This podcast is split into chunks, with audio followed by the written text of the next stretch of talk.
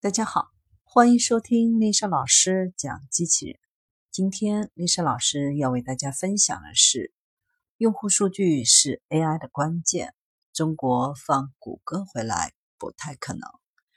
日前，媒体再次传出谷歌即将回归中国市场的消息。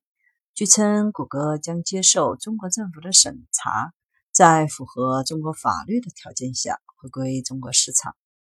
但有关谷歌或重返中国的传闻并不属实。网信办新闻处也反馈表示，并没有听说过谷歌要回归。这已经不是传出谷歌要回归中国市场的最新消息了。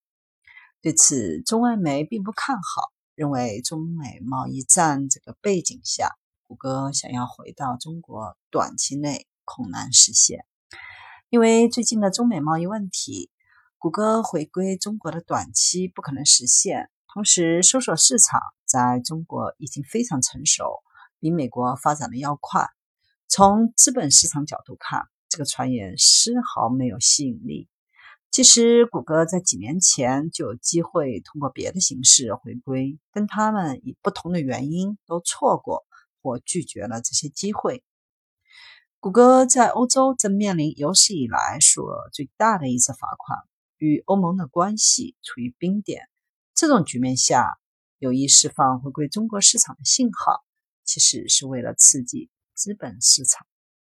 事实上，相比此前，谷歌多次表达重回中国市场的意愿，现在的试图回归其实是个更糟的时机。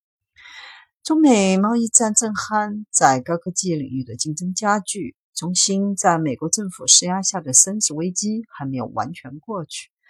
中国企业在美的科技类投资也受到限制，而谷歌与美国军方合作也加大了公众和政府对谷歌将用户数据用于美国军事研究的警惕。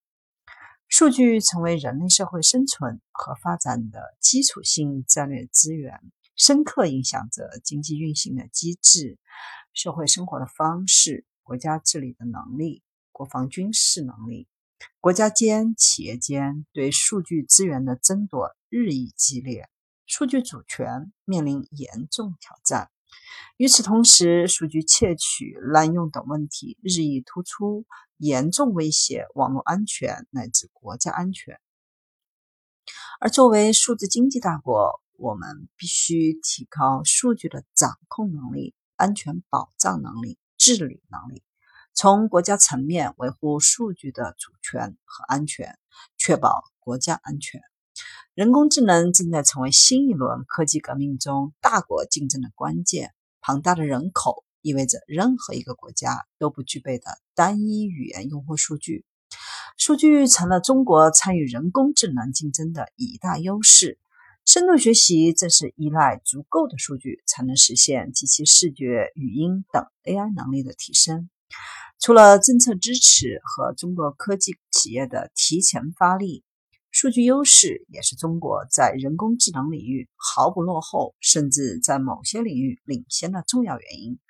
因此，谷歌在此表达想要重回中国市场的意愿，面临来自中美双方政府阻力，可能要比以往更大。